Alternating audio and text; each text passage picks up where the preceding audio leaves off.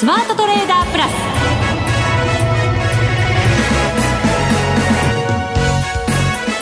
全国のリスナーの皆さんこんにちは。内田まさです。この時間はザ・スマートトレーダープラスをお送りしていきます。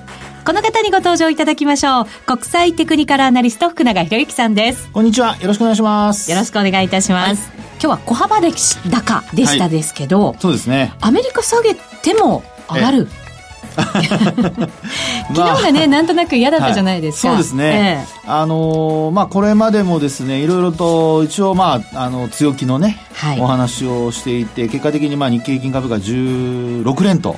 そうですよね。記録ですからね。記録ですもんね。えで、まあ、私もあの帰ってきてすぐにあの 止まらなくてよかったという、それだけが あの本当にあのよかったなという、ほっと胸をなで下ろしているところではございますが。結構あの番組に出てる人たちはみんななんか、はい、戦々恐々としていて。自分のところでね。そうなんですストッパーになりたくないって まあね、あの、連敗ストッパーはいいんですけどね、はい、連投のストッパーとなるとちょっとね、そうですよね。後々ずっと言われますからね、それが嫌なんですけども、はい。はい。まあ、あの、そうした中でですね、本当にあの、昨日の引け方が、あの、まあ、5番に入って、特に2時過ぎですよね。はい先物主導で大きく下落してましたので、うんはい、えー、そういう意味では先物の売りがあのかさむのではないかという今日もかさむんじゃないかというこう見方もありましたけども、えー、あとはそのニューヨークダウが116ドル安ですか？112ドル安、ね、あ12ドル安ですね、はい、えー、結果的にですね日経平均株価安かったのは寄り付きだけで、はい、その後はあの戻して終えたと。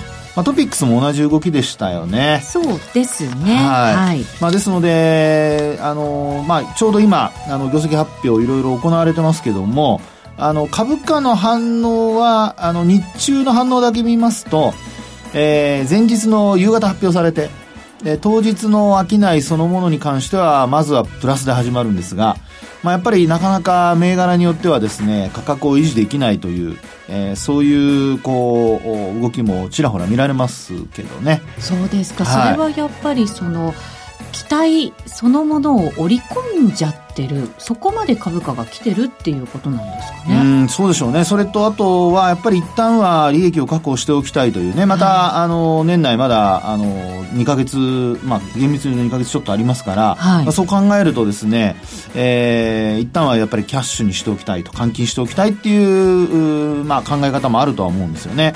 ですから特にあのファナックなんか今日はあの2万6760円まであったんですけど、はい、結果的にはマイナス30円で終えたりとかですね、えー、少しあのそういう、えーまあ、今お話したような換金の動きもちらほら見えてますので、はい、まあ、そういう意味ではあの連敗はしなかったもののあの今後の動きに関しては、まあ、やはりあの一旦こう換金売りというのがそういう動きが強まる可能性もありますので、はい。えー、そこら辺りをですねどう見極めるかというのがポイントになってきそうということになるのではないかと思いますね。業績に期待感が高まってきただけに、はい、その決算発表をきっかけとして、はい、もしかしたら一旦押されるかもしれないということです、ね、ただあの失望売りというわけではないので、はい、そこをやっぱり見誤らないようにしないといけないですよね。はい、一旦売られたとしても、その後またもしかしたらこう買われる場面が来るかもしれないということですよね。そうですそうです。換金売りがあの一巡するとっていうところがね、えー、やはりあの、考えられますので。時給ですからね。そうですね。ありますよね。はい。なので、そのあたり、あの、まあ、今週も明日で、あの、今週の取引終わりますけども、はい、えー、決算発表が竹縄になってまいりますのでね、えー、そのあたりよく見ておきたいなとは思いますね。はい。この後も詳しく伺っていきます。さて番組後半では、バカラ村さんと電話をつなぎまして。久しぶりでございますね。そうなんです、はい、トレーダーの皆様へ向けた権威ある、あるトレードコンテストについてご紹介をさせていただこうと思います。ぜひお聞き逃しなく。それでは番組進めていきましょう。この番組を盛り上げていただくのはリスナーの皆様です。プラスになるトレーダーになるために必要なテクニック、心構えなどを今日も身につけましょう。どうぞ最後まで番組にお付き合いください。この番組はマネックス証券の提供でお送りします。スマートトレーダー計画、よーいドンあ、それでは引き続き福永さんにお話を伺っていきましょう。改めて日経平均32円16銭高、21,739円78銭と反発となりましたトピックスは、プラス2.47ポイント、1753.90ポイントです。はい。あのー、まあ、今お話、ね、あの、冒頭しましたようにですね、えー、日経金株価の方は連投記録が止まって、はい、その後は、あの、まあ、えー、これまでの傾向からしますとですよ、あの、選挙の後の値動きだとかですね、うん、まあ、いろいろそういったことも、あの、皆さんいろんなところで、あの、話は聞かれてるとは思うんですけども。選挙後は、こう、買われてきた場合ですよ、選挙に向けて。売られるっていう傾向あるんですか？ね、そうなんです、そうなんです。そうですよね。パフォーマンスがあんまり、まあ、あの、直後はあんまり良くないと。はい。いうのがですね、これまでの値動き、まあ、パターンだったんですよね。まあ、いわゆるアノマリーと言われるものですけども、まあ、それからするとですね、これあの、まあ、週末に、もうなんか昔のように感じますが、週末に選挙があって、はい。ね、そこで、まあ自民、公明が、まあ一応あの前回の議席数をほぼ確保しと。はい。まあ前回の、あの、まあもう今で言うと前回になるのかもしれませんけど、その前の選挙ですよね。えー、今回の前の選挙の時には、もう自民党圧勝しましたから、その流れが今回も続いたというね。はい、そうですね。ね、そういう形ですよね。一時期はね、やっぱりね、政権交代があるんじゃないかみたいな、はい、メディアがね、騒いだりもしましたけれども。ね、本当そうですよね。はい。ですから、まあそこからすると、もう本当にあの、投資家からするとですよ、あの、まあ生活云々っていういろいろな、あの、ポリシーはちょっと置いといて、はい。ね。ポリシーは置いといて。これも話すると長くなりますから、いろんな人の意見はね。はい。はい。置いといて、まあ、あの、株式市場にですね、あの、政権安定だとか、あるいはアベノミクスが継続するであるとか、まあ、これもあの、アベノミクスね、一時終わった終わったとか、いろいろね。言われましたよ。言われましたね。ええ。本当に。私も言ったかしら。どうでしょう。ところがですよ、結果的に株価は、まあ先ほどお話しましたように16連と。はい。ねえ。ですから、まあこれが本当に仕上げなのかどうなのかっていうところにはなりますけども。仕上げというのは株価の上昇の仕上げ？えまあまあそうですよね。あ、そうですか。なのでですね、まあ一応、あの、そのあたりも頭に入れつつということではあるんですが、はい、えー、ここで、やはりあの、そのアノマリーを打ち砕くような、うん、やっぱり材料に、まあ、なってきているというのが、業績？さすが内田さんですね。その通りですね。はい。もうあの、これもですね、えー、例えば、あの、決算発表がスタートしますと、はい。情報修正がない場合ですね。まあ、日経金採用銘柄に限りますけども、これからお話しする内容はですね、まあ、あの、個別株で日経金採用でないものはちょっと置いといてなんですが、日経金株価に関して言うと、採用銘柄に関して言いますと、まあ、やはりあの、業績発表が進むにつれて、あの、日経平均の PR って皆さん、まあ、日経新聞等でご覧になってるとは思うんですが、はい、これが、まあ、横ばいっていうのが普通、まあ、要するに情報修正がなければですよね。はいで、あと、一般的にこう、逆にこう、下方修正があるとやっぱ下がってくるっていうね、まあそういう状況になったりするんですけど、これがですね、本当にあの、面白いというところなんですが、大体あの、10月の中旬ぐらいから決算発表がパラパラスタートするんですよね。はい。えー、で、あの、10月のですね、まず初旬あたりの日経平均株価の一株当たり利益というのを見てみますと、これ1410円台なんですね。はい。それがですね、中旬にかけては1420円台に、えー、乗っかってきまして。ちょいと上がりました。ちょっと上がりました。はい。そして直近ではですね、1430円台です。お順調に上がってきました。そうなんですね。はい。ですから、これがですね、おそらくその、まあ、選挙の時の後の、選挙の後ですね、のアノマリーというのをですね、若干、あの、まあ、崩れさせている要因ではないかと。うん、で、あの、トップバッターでよく言われるのは安川電機がありますけどね。はい、まあ、こちらも情報修正でしたよね。株価の反応は実は決算発表の後は、あの、連敗してるんですけど、あの、ただ、えー、今お話しているような一株当たり利益という面で言いますと、情報修正ということなので、はい、これは今お話した、あの、EPS、一株当たり利益の押し上げに、まあ、つながっていると。はい、寄与しているっていうことは言えますよね。うんで、あと、あのまあ、この調子で、こう、いろいろ、こう、行くとですね、えー、まあ、特に今のファナック、今日話したファナックもそうですし、あとキャノンもそうですね。はい。これは、あの、キャノンは12月決算なので、もう第3クォーターになるんですけど、これも情報修正なんですよね。はい。ですから、まあ、これまで、あの、なかなか、こう、情報修正期待があった中で、期待を裏切ったような、まあ、ファナックはちょっと別格ですけども、ずっと情報修正してきてますからね。えー、それが、まあ、キャノンもそろそろ止まるんじゃないかと思ったところで、また、今回2度目の、あ、3度目かな？決算、決算での情報修正ということになりますので、はい、相当やっぱり、あの、まああ、投資家の期待に沿う、あるいはそれを上回るような、まあ、結果が出ていると。はい。ですので、この状態でいきますと、今の PR がですね、これ昨日現在ですけど、えー、15.17倍。15.17倍。はい。はい。なので、日経金株価、あの、2万トンで952円というのを2015年。はい。6月つけましたよね。あの時って PR いくらかって、いくらですか？素直に聞きます。内田さん、そういう、あのね、つぶらな瞳で見るのはやめてください。キラキラしてましたか？教えてオーラを。そう。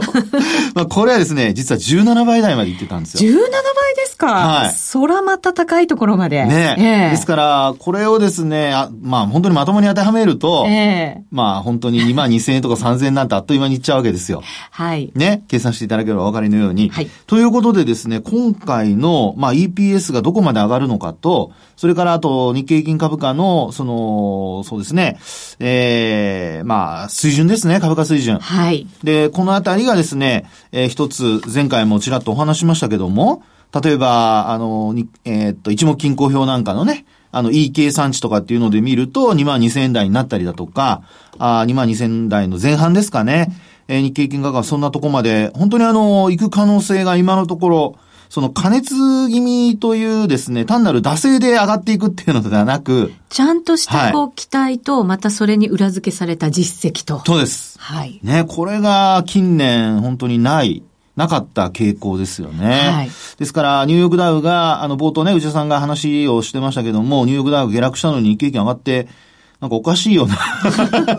本当だったらね、やっぱりここまで上がってきてるから、何かきっかけがあったら、ちょっと崩れたって、本当はおかしくないのに、やっぱりこう、アメリカ株についていかないってことは、やっぱ離れてきてるってことですよね。そうなりますよね。ね理由が別だってことですもんね。もう本当にあの、そうなると、もう今の内田さんの話のように、これまでは外部要因だったものが、ええ、まあ、今回は、まあ、国内独自要因というね、そういう方向に変わってきているのではないかと。いうことになりますよね。そうですね。はい、いつもあの、下げるときはね、さらに下げるのが日本市場で、上がるときはついていかないっていう、ただ逆の意味で強さを発揮してくれたっていうのはなんか嬉しいですよね。そうですよね。ですから、やっとね、あの、東京マーケット、ちょっと個人の方も、あの、なかなかこの上昇局面乗っかれてないっていう人が結構いらっしゃるので、はい。まあそういう意味では、あのー、まああ、株価がこう下げてきたら買いたいっていう方結構いらっしゃると思いますから。まだ買っていいですか？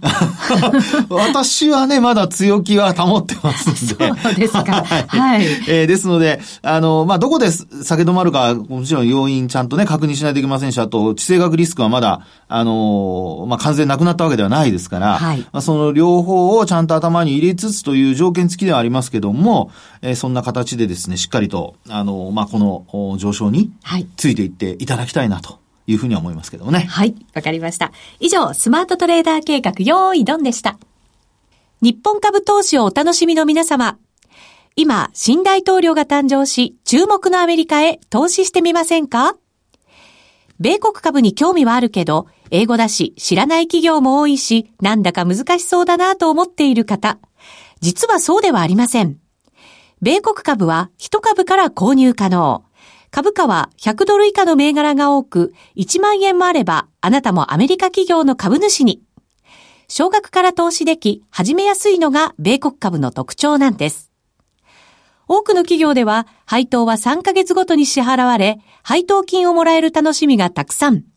最近は日本でもサービス展開しているアメリカ企業が増えており、日本人にも身近になったことで、米国株投資を始める方が増えています。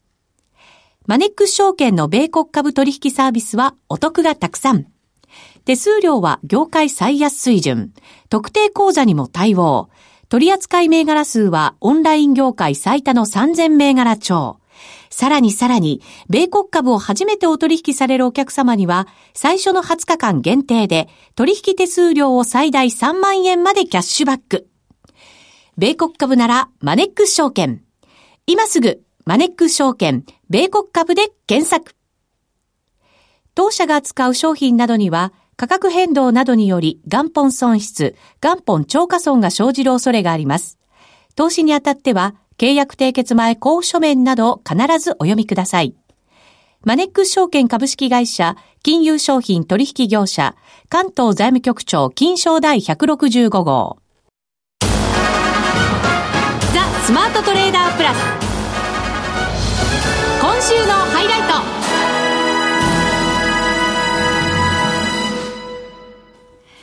ト。さて、ここでは、腕利き FX トレーダーの皆様に向けた企画を一つご紹介したいと思います。これが冒頭話があった。そうですよ。はい、あれです、あれ。あれですね。はい。ロビンスカップって福永さんご存知ですか？すいません。チラッとだけ。ね、そうなんですよね。はい、今までちらっと聞く程度。そうなんです。だったという方も多いかもしれないんですが、なかなかね、本当にあの、日本では実際には開催されていなかったということみたいなんですが。そうなんです。アメリカで実は34年間続いてきて、はい、実はあの、リアルマネーによるトレードコンテストの中では、うん、本当に権威のある最大のイベント。これアメリカでやってるんですよね。そうなんですよ。で、えっ、ー、と、為替と先物と株式っていう各部門が。こう取り揃えられていて、えー、アメリカのプロのトレーダーたちにとっては、はい、登竜門と呼ばれるような。登竜門？そうなんですよ。ってことは、はい、有名な人が出てるってことですか？そうですよ。ほら、よく聞くじゃないですか。はい、ラリー・ウィリアムズさん。はいはいはい。はい。この方は1987年に出場されて、ええ、なんと1万パーセントの収益率。これ聞きますよね。これはね、ね本のタイトルになっていてですね。もう本当にね、見出し見たときに、ええー、と思いますもんね。ね1万パーセントってなんだよって。まず計算ができない、ね、そう、単純に何倍って言ってくれた方がいいんですけどね。どねはい。はい。で、実はそのアメリカ大会に参加した日本人も結構いるらしくて。そこですよね。そうなんですよ。あの、FX 部門だと、はい、専業トレーダーのバカラ村さんってとっても有名じゃないですか。はい、そうですね。私たちにとっては本当になんか神のような存在なんですけど、うん、バカラ村さんも出られて優勝されてあら、優勝そうなんですよ。すごいな、これ FX 部門ってことですね。そうです。ラリーに並ぶ バカラ村さんですよ。いやいやいや、ちょっと、こう、肩組んで写真二人で撮ってほしいな。そうです。あと、拝みたくなります、ね、そうそうそう。二枚の写真をね。ちょっと置いときたいですね。ねはい。で、今回なんですが、そのロビンスカップが、満を持して上陸、日本にいたしまして、日本に？そうなんですよ。日本版のロビンスカップがスタートしたところなんですよ。はい、え、スタスタート、ちょっとごめんなさいね。はい、ちょっと噛んでますけど。スタートしたところなんですか？そうなんですよ。10月に入ってからスタートしまして。はい、ただまだ始まったばかりで、はい、来年の2月28日まで行われるということなので、そうなんです。そこで収益率高く結果を残せれば優勝ももしかしたらできるかもしれないという。あの、スマートトレーダープラスでやっているあの、デモトレードで1ヶ月とかじゃなくて、そうですよ。本当にちゃん、全然 ちょっと待って、ちょっとその、その、その、その雰囲気なんですか、それ？ね、権威ある、はい。トレードコンテストでございますので、ね。期間もね、本当長いですね。そうなんですよ。だから、進化が問われると言っても、本当に一発で結果が残せたっていうことではなく、継続してやっぱり利益が出せていけないと、ここでは優勝できないよという。だから、本物だけが勝てる、っていうことになりますよね。すごいな、これ。でも、デモっていうとあれですけど、デモトレードじゃないんですよね。そうです、リアルです。リアルなんですよね。はい、そうなんです。ということは自分の手持ち資金をちゃんと入れて、はい。まあ、証券会社に、あるいは FX 会社さんに入金をして。自腹。自腹。大きいな、それ。そうなんですよね。真剣になりますね、本当ね。はい。では、今日はですね、ええ、そのバカラ村さん、優勝されたバカラ村さんと電話がつながってますので。いや、なんか、もうね、実際目の前にいたら5校が指してそうな感じになりますけども。いつも輝いてますよ、バカラ村さんは、はい。はい。ちょっとお話をね、伺ってみたいと思います。はい、バカラ村さん。こんにちは、バカラ村です。よろしくお願いいたします。よろしくお願いします。こんにちは、お久しぶりです。お久しぶりです。ままず、バカラ村さん、の、ロビンスカップになぜ出場、出場されたいと思われたんですか？あのロビンスカップ、その先ほどおっしゃられたように、ラリー・ウィリアムズが優勝されてて、えー、それであの僕、トレーダーの中で尊敬する一人がラリー・ウィリアムズなんですね。はい。で、その同じ土俵で、えー、背中を追いかけたいっていう意味も込めて、ロビンスカップを出場したという経緯ですね。ああ、そうだったんですね。はい、いかがでしたか？出場されて。やっぱり普段とは、バカラ村さんいつもあの冷静なトレードされてるっていうイメージがあるんですけれど、そのバカラ村さんでもやっぱりなんかこう違うっっていうところってありました？あの、普段は、あの、とりあえず、金額さえプラスになればいいっていう感じでトレードしてるんですけども、はい。その、ロビンスカップは利率を競うので、収益率ですもんね。えー、そうです。収益率がいかに高いかっていうのを競うコンテストになるので、えー、その、できるだけポジションを1回で入れるような感じでトレードしないと、はい、利益率ってなかなか上がらないですね。はあ。そうすると、いつもよりちょっと無理したトレードになる可能性もあるんですかね。そうですね。あの、例えば、今であればドル円が上がるって思えば、はい、ただエントリーの箇所が分かりにくいってなった場合、とりあえずポジションある程度立てるのが普段のトレードになるんですけども、はい、そうなるとポジションの量が少ないまま上がっていってしまう場合もあるので、結局当た相場感当たったとしても利益率はさほど上がらないんですよね。はい。なので、できるだけどこでエントリーするのかっていうのに集中して、で、利食いのタイミングもできるだけ集中してっていうところが、まあ、難しさを、えー、出してくる感じですね。いつもよりも、その、研ぎ澄まされたトレードをしなくてはいけない、する必要がある。っていうことになりますか？はい、あのいろいろ大会あるんですけども、例えば値幅を競う大会とか、金額を競う大会とか、えーいろいろあると思うんですけども、はい、そういう意味では、一番トレードのうまさが分かる大会ではあると思うんですね、利益率を競うっていうのは。だからこれやっぱり優勝したってことは、やっぱりとってもすごいことなんですよね。あの、ラリー・ウェリアムとはすごいですけど、僕は最初は。バカラ村さんも同じようにすごいと思うんですけど、バカラ村さんってあの、いつぐらいの大会に出場されたんですか？えっ、ー、と、2015年なんで、2年。前。はい。はあ、優勝されていろんなところからでも声がかかったんじゃないですか、おめでとうの声もたくさん。あのただ僕、最半年ほど前に初めてあの優勝しましたっていうのを告知し始めたところなんで、そうですね、控えめでいらっしゃいますね。はい、うん、1年ちょっとはもう何も誰にも言わなかったんですよね。もったいない。本当そうですよね。えー、いかがでしたか、そのいつもとはまたちょっと違うトレードを体験されて、ロビンスカップに出られて、得たものっていうのはありましたか？そうですね、あの利益率競うっていうところから、そのトレードをいかに丁寧にするかっていうところは、えー、向上していく感じですね。あそうなんですね。それがじゃあ、その優勝された後のトレードには役に立ってるとも言えるんでしょうか？そうですね、あのー、金額だけ競うんじゃなくて、その、えー、ここで、えー、大きく晴れる場合とか、そういうところを見極めることができる。ね。あのそういう時に一気に張る、あのポジションを大きく持つことができるので、はい、えー、利益率、お金だけじゃなくて利益率っていう部分も、えー、重視するようなことが得られるとは思います。なるほど。ここぞという時に勝負をかけられる。これメンタル面も相当強くないと厳しいですね。ねバカラ村さん、やっぱりメンタル面って結構ありました？いつもと違いが。あありますね。あの、とりあえず、あの、出るからには優勝狙わないとダメなんで。はい。そうですよね。はい。そのためにはどうするかっていうのをいろいろ考えながらっていうのもトレードの一つになってくるので。そうですね。なんか、ちょっと話聞いてると、ドキドキしてきて、はい、なんか手がね、だんだん冷たくなってくる。こういうところでね、はい、勝負できるトレーダーに、はい、なんかこう自分もなりたいなって。いや、そりゃそうですよね。思いますよね。本当フルポジションを持つって結構勇気いりますからね。そうなんですよね。はい。どうでしょうか？あの、今回参加されている方々、これから参加される方々もいらっしゃると思うんですけど、若村さん、アドバイスできるとしたらどんな言葉ですか？あのー、普段のトレードは利益利益率っていうのは気にする必要ないので、はい、一度その競うっていう場合、そういうのも体験された方が面白みは、幅は広がるのではないかなとは思います。あなるほど。自分のトレードの幅を広げるためまたトレーダーとしてのメンタルのね、はい、その強さも増すために、やっぱり出るのもまた一つ、そうでしょうね。これ相当なあの鍛錬になりそうですね。本当、はい、そうですね。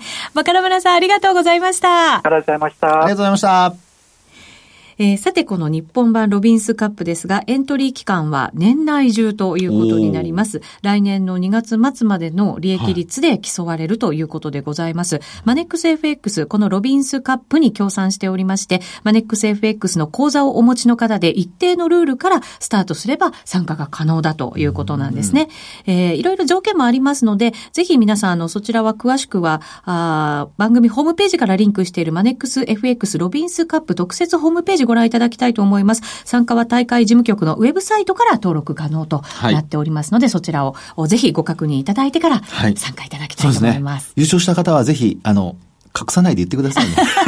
そうですね。控えめじゃなくて自慢してほしいですね。はい、自慢してください。はい。はい、私たちも応援したいと思います。ます。はい、はいさて、まだお時間ありますので、ちょっと為替市場についても福永さんお話伺いたいんですが、はい、現在ドル円113円64銭から65銭ぐらいということで、ちょっとね、上値今日重い感じではあったんですけれど、今少し戻し、試してますかね、ね。そうですね。で、あのー、一つですね、これまで、まあ、ポイントになりそうなのがですね、あの、アメリカの長期金利の行方っていう話を、あのーはい、以前したことがあるかとは思うんですけど、はいあの、まあ、2.4%台がこうキャップのような形になっていて、うん、それをなかなか抜けられなかったんですよね。はい、でところが今2.4%抜けてきているんですけど、これが実際に、まあ、ドル円の動きにあまり反映されていないと。はい。で、これ二つおそらく理由があると思うんですけど、はい。はい。一つはですね、あの、やはり FRB 議長がまだ決まっていない。はい。次期 FRB 議長が。ねもしかしたらイエレンさんかもしれないなんて 声も出てきて。ですから金融政策がまだはっきりしないので、予測が難しいので、まあなかなか買いづらい。そうですね。高派、ハト派、なんかね、真っ二つに分かれてますからね。本当そうですよね。で、あともう一つはですね、今晩。はい、ECB の理事会ありますでしょ？あります。で、前回ね、ここでお話しさせていただいたように、ちょっと、まあ、あの、本当に一部の地域の話ではありますが、はい、ミラノの話をさせていただきましたけども、あの、ヨーロッパ本当に景況感が良くなってきているとなればですね。高級車バンバン走ってるとおっしゃってましたもんね。そう、だってマセラッティのね、真っ黒の黒塗りの車がね。ボンボン言ってましたか？まあそれがあの、そんなにバンバン走ってるわけじゃないですけど、はい、でもね、本当にあの、もう、それこそバンパーが綺麗なんですよ。ね、そうおっしゃってましたもんね。バンパー。普段使いじゃないっていう、ねはい、そういうことです、そういうことです。はい。なので、そういう車が走るようなぐらいまで、まあ回復してきているって考えると、はい、あの、今回、ドラギ総裁、まあ、金融政策変更がなくても、会見ありますから。そうですね。えー、そこで、あの、どんなことをまたね、ドラギさんが発言されるか。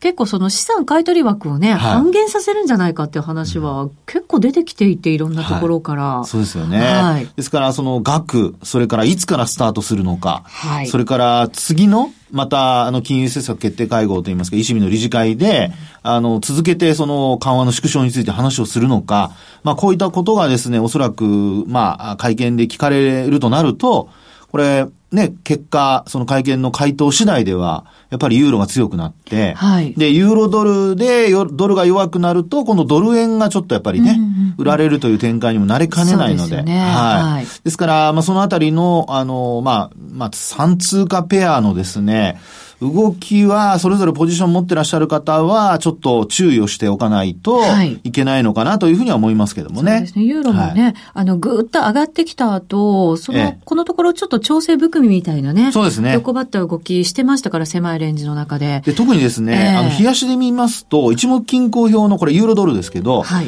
あの、抵抗体の中に入ったまま、はい、あの、まあ、いわゆる雲の上限と下限に挟まれてるんですよ。はい。で、これをですね、今日、まあ、ECB の理事会の後に、どっちかブレイクするかどうか。もしブレイクするとなると、ちょっとこれまでの横ばいのトレンドから変わる可能性がありますので。そうですね。はい。皆様要注意です。はい。今晩要注意、要注目ということになります。はい、さて、ここまでのお相手は、福永博之と内田まさみでお送りしました。それでは皆さん、また来週ま、この番組はマネックス証券の提供でお送りしました。